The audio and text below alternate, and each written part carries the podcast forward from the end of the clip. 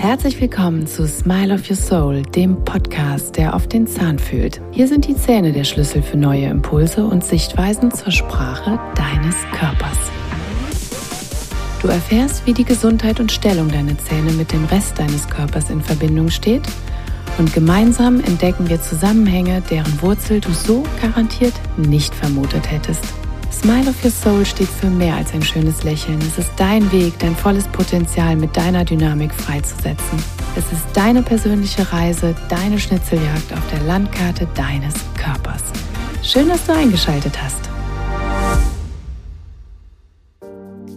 Serotonin, Dopamin, GABA und Acetylcholin sind die vier wichtigsten Neurotransmitter.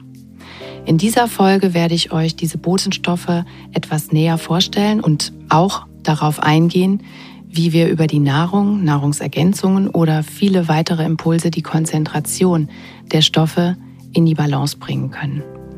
Falls du noch nichts über Neurotransmitter weißt, dann höre dir gerne nochmal dazu den Teil 1 an. Hier beschreibe ich die wichtigsten Punkte und gehe auch auf ein Testverfahren ein, wie du ganz unkompliziert über einen Fragebogen, nämlich den sogenannten Braverman-Test, eine Übersicht zu deinem dominanten Neurotransmittertyp findest. Außerdem findest du über diesen Test heraus, welcher der Botenstoffe womöglich bei dir im Mangel ist. Bevor du also weiterhörst, kreuze doch erst einmal den Braverman-Test, um herauszufinden, was bei dir vorliegt. Die Nervenzellen im Gastrointestinaltrakt, also im Magen-Darm-Trakt, bilden ein komplexes, eigenständiges, autonomes Nervengeflecht das sogenannte enterische Nervensystem, was auch als Bauchhirn bezeichnet wird. Über den Vagusnerv, aber auch über das Mikrobiom, das Immunsystem und Botenstoffe wie eben die Neurotransmitter findet ein direkter Informationsaustausch mit dem zentralen Nervensystem, also mit unserem Gehirn statt. Allerdings wird die kognitive Leistung, die zum Denken und Handeln notwendig ist, alleine im Gehirn vollbracht. Und der Anteil des Bauchhirns liegt jetzt hier darin, oder die Aufgabe des Bauchhirns liegt darin, die zur Verfügungstellung von Informationen über den körperlichen Zustand, über unser Denken, unsere Emotionen, aber auch durch unser Handeln zu beeinflussen bzw. zur Verfügung zu stellen. Das Nervensystem im Darm bedient sich also der gleichen Neurotransmitter wie das Gehirn, um Informationen von Zelle zu Zelle zu übertragen. Wir starten jetzt einfach mal mit den einzelnen Neurotransmittern. Ich stelle sie euch im Einzelnen vor, um euch dann auch mal ein bisschen die Wirkung im Körper zu erläutern und vor allen Dingen euch dann auch im Folgenden zu zeigen oder zu sagen, welche Nahrungsergänzungen, also welche orthomolekularen N-Sätze oder welche anderen Impulse unter Umständen von euch unternommen werden können, um diese Neurotransmitter wieder etwas mehr ins Gleichgewicht zu bringen.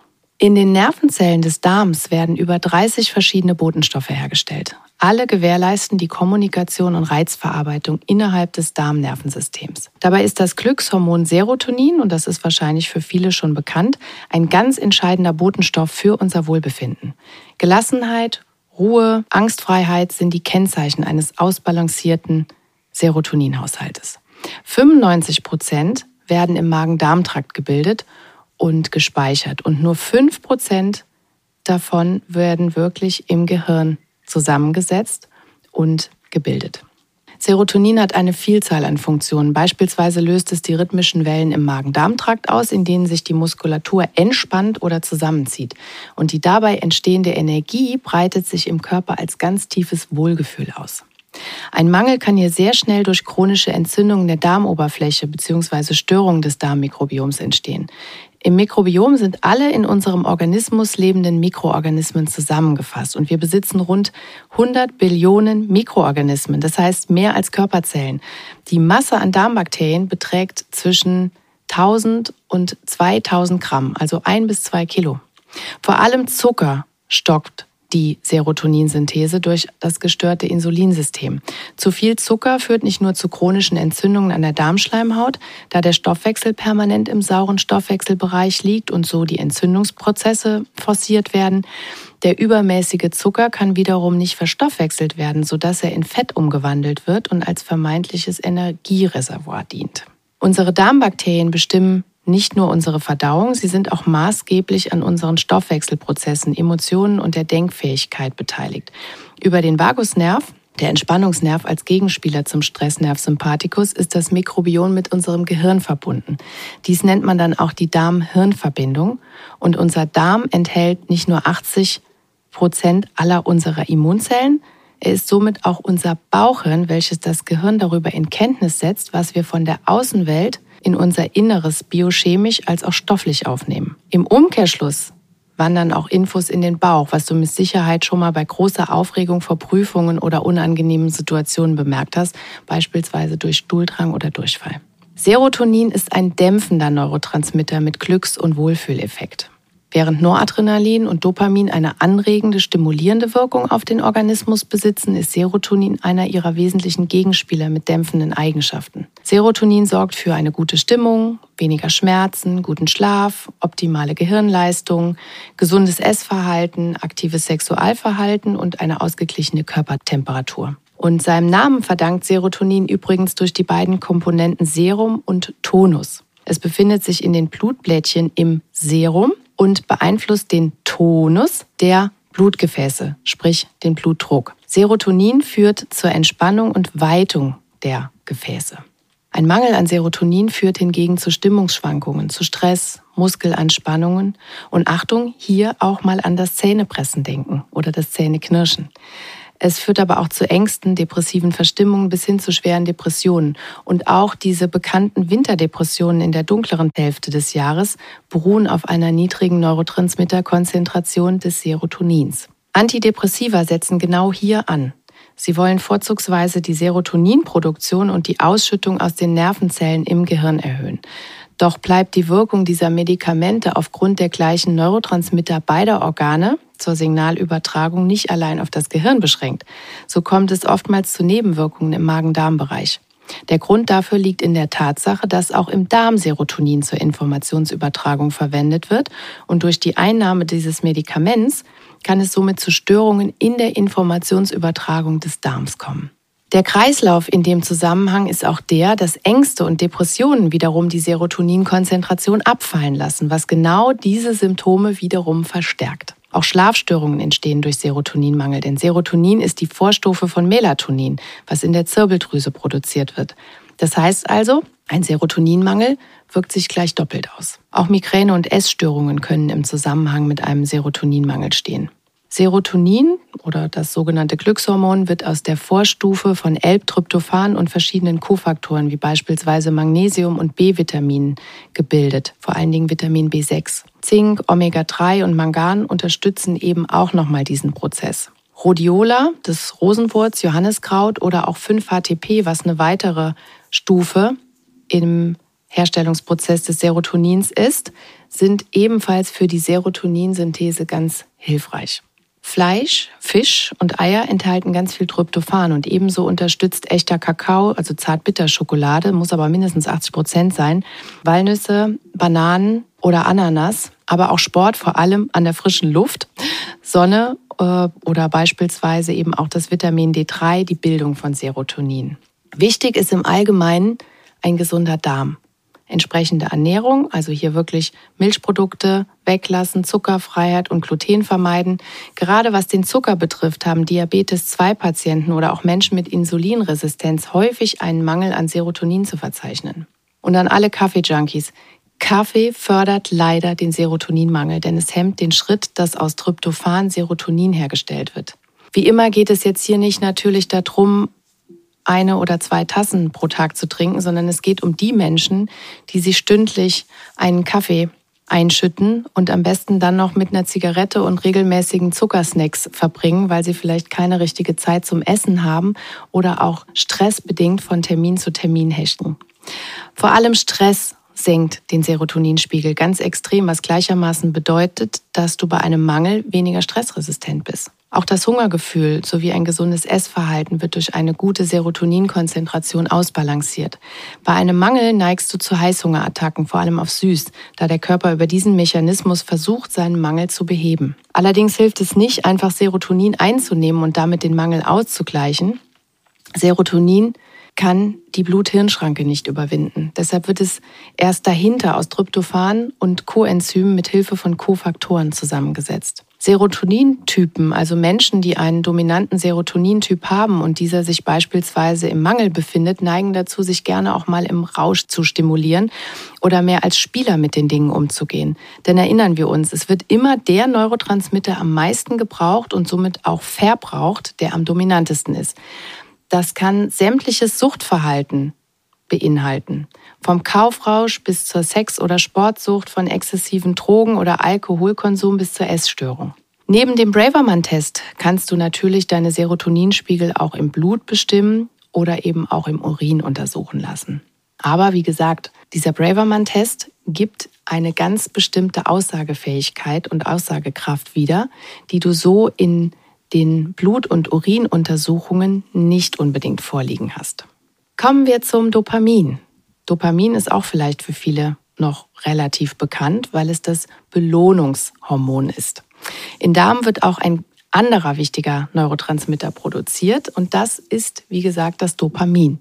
Es spielt die Hauptrolle für unser Belohnungssystem und die Begeisterungsfähigkeit. Dopamin aktiviert die Freude, und führt dazu, dass wir auf Visionssuche gehen und diese auch umsetzen wollen, dass wir Belohnungen für unsere Bemühungen erhalten wollten. Es ist somit der Glücksbotenstoff, der Freude, Optimismus, Kreativität, Kraft, Glück und Energie sowie Konzentration und Hirnleistung fördert. Dopamin ist einer der bedeutendsten neuronalen Botenstoffe im zentralen Nervensystem und ist im Zusammenspiel mit dem ebenfalls anregenden Noradrenalin und dem eher dämpfenden Serotonin die treibende Kraft im Organismus für Bewegungen, Koordination, Konzentration, Motivation und geistiger Leistungsfähigkeit. Das ist die positive Aggression, die positive Bissigkeit auf die Dinge, wirklich Dinge anzugehen, umzusetzen, in die Aktion zu gehen. Dopamin kennt jedoch keine Moral.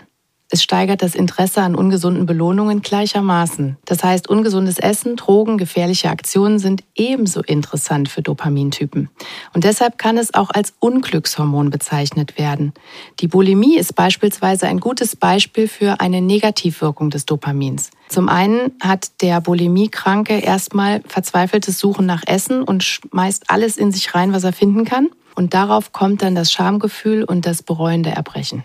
Ein Mangel an Dopamin hat ebenso wie ein Dopaminüberschuss massive Konsequenzen für den Organismus. Deshalb hat die Steuerung von Bildung und Abbau des Dopamins eine große Bedeutung für Gesundheit und Wohlbefinden.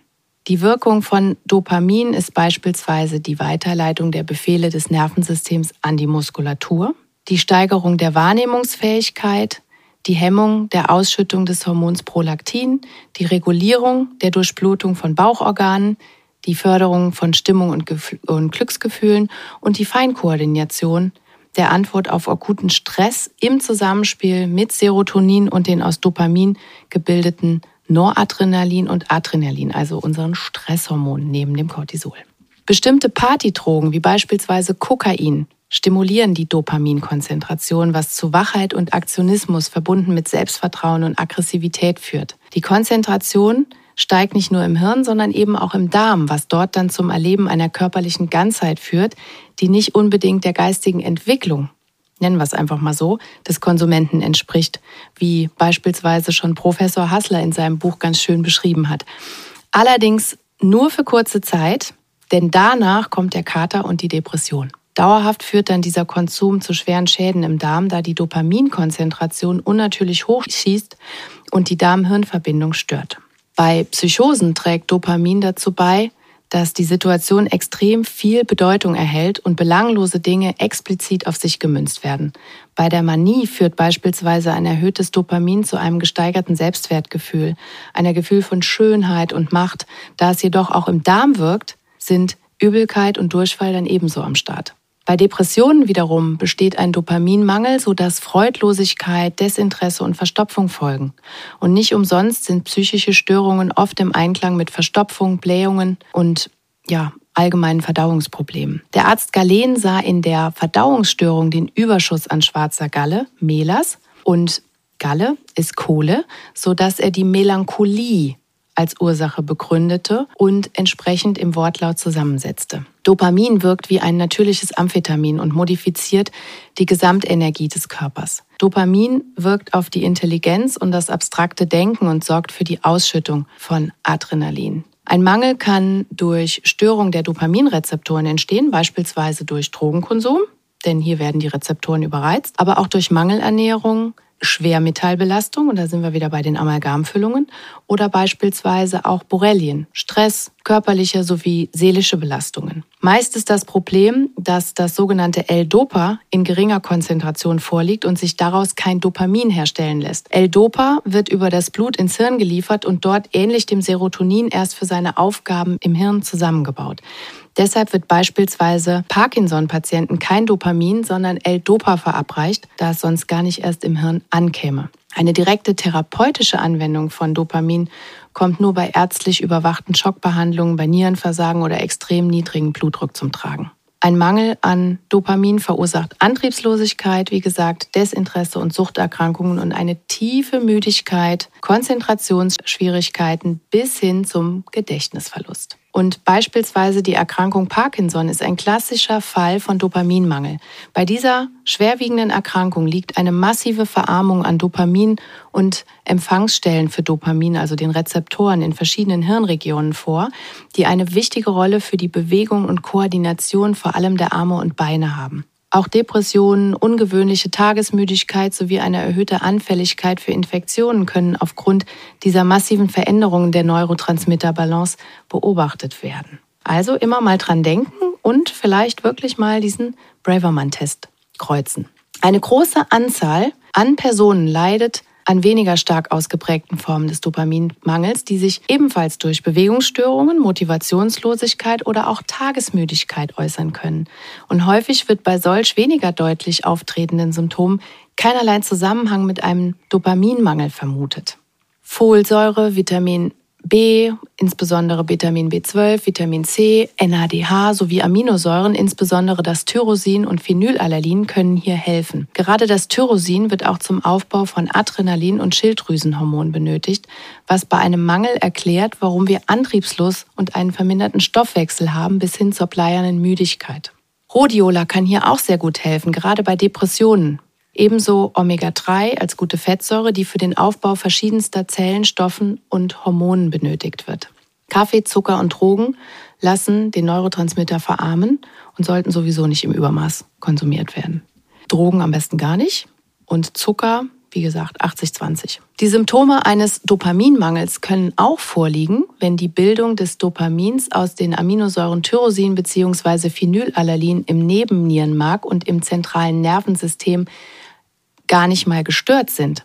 So können in diesem Fall die Empfangsstellen, die Rezeptoren, an die das Dopamin im Normalfall anbinden kann, in zu geringer Zahl vorliegen. Auch eine Blockade der Dopaminbildung, ein Mangel an den Ausgangsstoffen oder ein dauerhaft zu hoher Verbrauch können ebenfalls Ursachen für einen Dopaminmangel sein.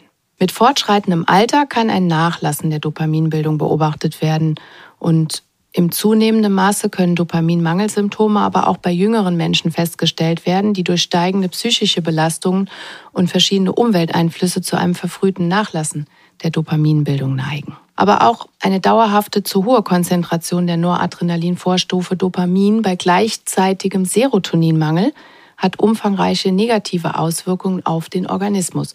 So führt dieser Zustand zu einer zentralen Erschöpfung, das sogenannte Fatigue-Syndrom, bis hin zu einer Schädigung von Nervenzellen.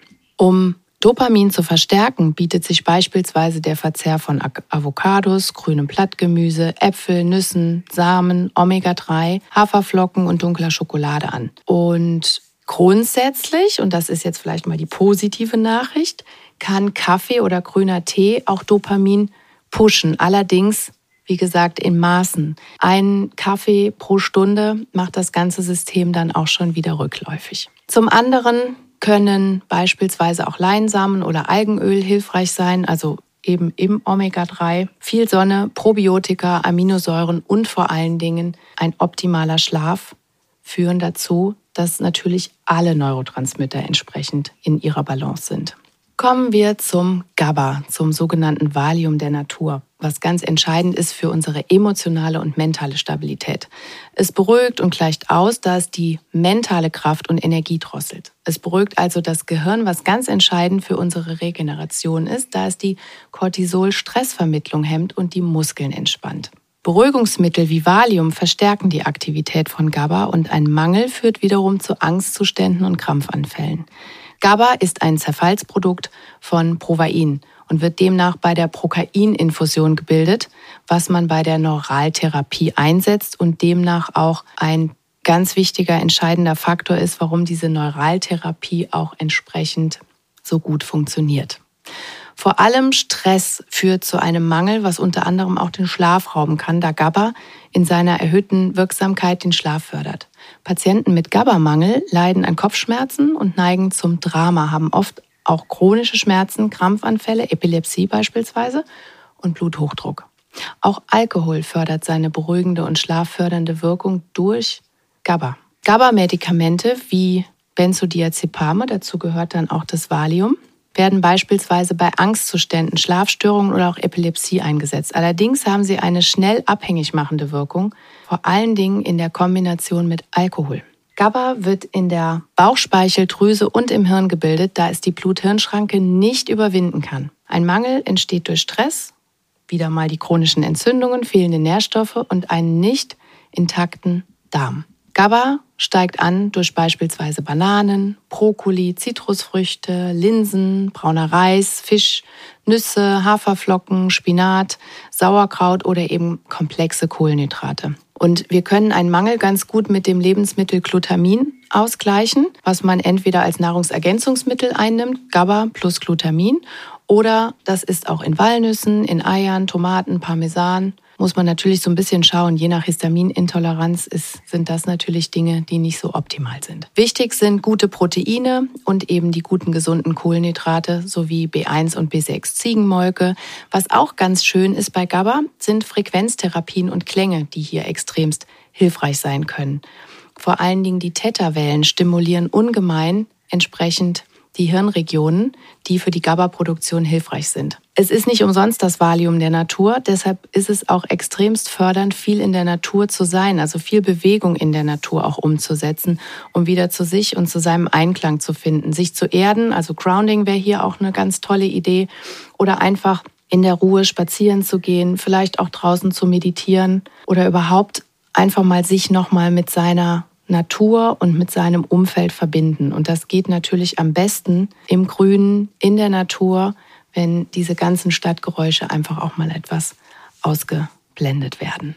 Zu guter Letzt haben wir noch das Acetylcholin, was für Kreativität, Intuition, Impulsivität und Innovation steht. Es ist der Gegenspieler zum Adrenalin und Noradrenalin und ist der Neurotransmitter des Parasympathikus, des sogenannten Nervus vagus, der für Stressabbau und Regeneration dient. Er verlangsamt die Pulsaktivität, steuert die Herzfrequenz, steigert Lernprozesse und die Gedächtnisleistung. Acetylcholin erhöht die Aufmerksamkeit und verbessert den sogenannten REM-Schlaf. Es ist antientzündlich, schützt vor Infektionen, verringert die Schmerzempfindlichkeit und ermöglicht das Zusammenziehen der Muskulatur. Dieser Botenstoff wird unmittelbar dann vermindert, wenn alle anderen Botenstoffe Mängel aufweisen und insbesondere durch emotionalen Stress. Physiologisch tritt er durch Nahrungsdefizite auf oder chronische Darmentzündungen. Und es ist der Kofaktor für Erkrankungen wie Alzheimer und Parkinson. Ein Mangel führt zu Lernstörungen und auch mal zu Sprachschwierigkeiten. Einen Acetylcholinmangel kannst du durch gesunde Fette besonders gut ausgleichen. Fetthaltiger Fisch, Fleisch, Geflügel, Eier sind reich an Cholin, also der Vorstufe von Acetylcholin. Und Meeresfrüchte können hier auch noch ganz hilfreich sein. Leber, das ist natürlich nicht für jeden was. Rotes Fleisch, Artischocke, Spinat, Brokkoli, Mandeln, Nüsse, natürlich ungesalzen, Beeren, vor allen Dingen Heidelbeeren, aber auch Zimt und ausreichend Folsäure, Zink und Kurkuma. Ganz wichtig ist hier die Überprüfung der Bissebene, da ein falscher Biss oder verminderte Bisshöhe zu einer Verspannung und mangelnden Entgiftungsleistung des Gehirns führt. Ein gestörter Biss führt zu Stress. Und ebenso führt die Anspannung im System zu einer gespannten Situation im Mikrozirkulationssystem des Zahnes. Was auch wirklich wiederum hier ganz entscheidend ist, sind Klangtherapie, Entspannungstechniken, Massage können hier genauso hilfreich sein, um die Neurotransmitter in die Balance zu bringen. Egal welcher Dominanztyp ihr seid und welcher Lebenssituation ihr gerade ausgesetzt seid, alles hat seine Konsequenz und der Körper als auch der Geist versucht auf vielen unterschiedlichen Wegen den Mangel auszugleichen, egal wie exzessiv auch die Wege sein mögen. Manchmal ist es eben doch so, dass der Pfad der Exzesse früher oder später zum Tempel der Weisheit führt. Und wir über den Perspektivwechsel immer mehr Bewusstsein erlangen und verstehen, dass alle unsere Entscheidungen eine Konsequenz für unsere physiologische und mental-emotionale Gesundheit erlangen. Neurotransmitter sind ganz entscheidende Signalmoleküle. Ist also dein Gleichgewicht angekratzt durch vielfältige Möglichkeiten, werden auch immer deine Neurotransmitter in einem Ungleichgewicht vorliegen. Denn jeder von uns hat eine individuelle Neurotransmitterverteilung, die deinem individuellen Konstitutionstyp dazu beschreibt und vorherrschende Charakteristika mit sich bringt. Ohne diese Nervenbotenstoffe würden Gefühle, Bewegung und Gedanken gar nicht erst funktionieren. So ist es also leicht nachzuvollziehen, dass ein Ungleichgewicht weitreichende Konsequenzen für dein tägliches Erleben und für deine täglichen Wohlfühlfaktoren nach sich zieht. Chronische Entzündungen, Nährstoffmangel, falsche Ernährung, proentzündliche Stoffe, Stress, toxische Beziehungen, Unterdrückung, Schlafmangel bis zu berauschenden Substanzen und vieles mehr können zu einem Neurotransmittermangel führen. Das Internet macht es möglich, dass wir uns etliche Informationen in kürzester Zeit runtergeladen. Und gerade was Gesundheit betrifft, sind etliche Selbstmedikationen möglich. Hier möchte ich euch jedoch um eins bitten. Fummelt nicht selber rum, nur weil vielleicht einige Symptome auf euch passend sind.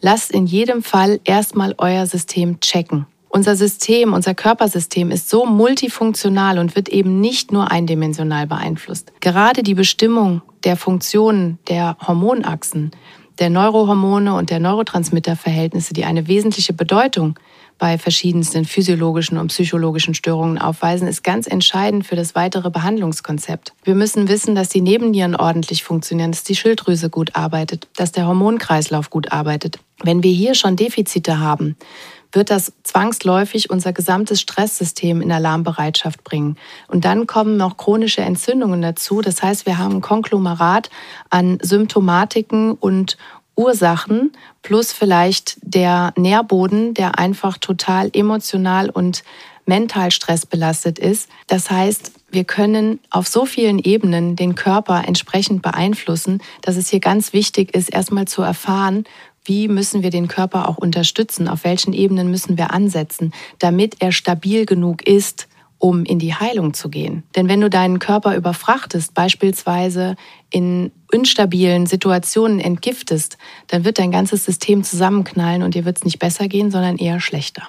Aus den Konzentrationen der einzelnen Hormone Neurohormone, Neurotransmitter wie Noradrenalin, Adrenalin, Cortisol, DHEA, Dopamin und Serotonin, Schilddrüsenhormone, Sexualhormone, vor allem aber aus den Verhältnissen der anregenden und dämpfenden wirkenden Substanzen lassen sich weitere Schritte dann eben für deine ganz individuelle Therapieplanung ableiten.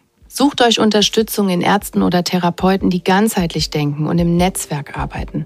Manchmal dauert es vielleicht ein bisschen, bis du einen geeigneten Behandler oder Termin findest. Hier kannst du aber schon mal damit beginnen, deinen Lifestyle zu überdenken, die Ernährung zu optimieren, Stress zu entlasten, um dich einfach auch erstmal aufzuräumen.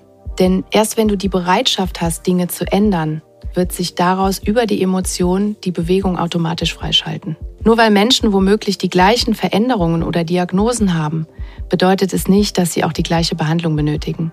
Die Diagnose ist nämlich nur ein Etikett. Die individuelle Situation, die Emotionen und die beeinflussenden Faktoren tragen ganz entscheidend zum Erscheinungsbild und entsprechenden Behandlungskonzepten bei. Wenn du mehr wissen möchtest über die verschiedenen Abläufe, über verschiedene Thematiken deines Körpers, wie was miteinander vernetzt ist, was der Zahnorganbezug sagt und vor allen Dingen, wie ganzheitlich wir denken dürfen, wenn wir vor allen Dingen unspezifische Symptome immer wieder feststellen, dann folge mir doch gerne auf Instagram, abonniere meinen Kanal und stay tuned. Nur gemeinsam können wir wachsen und wenn wir uns gemeinsam verbinden, können wir an dieser Stelle viel, viel mehr erreichen und nicht nur unser Potenzial heben, sondern auch unsere Vitalität und Gesundheit leben. Deine Anne.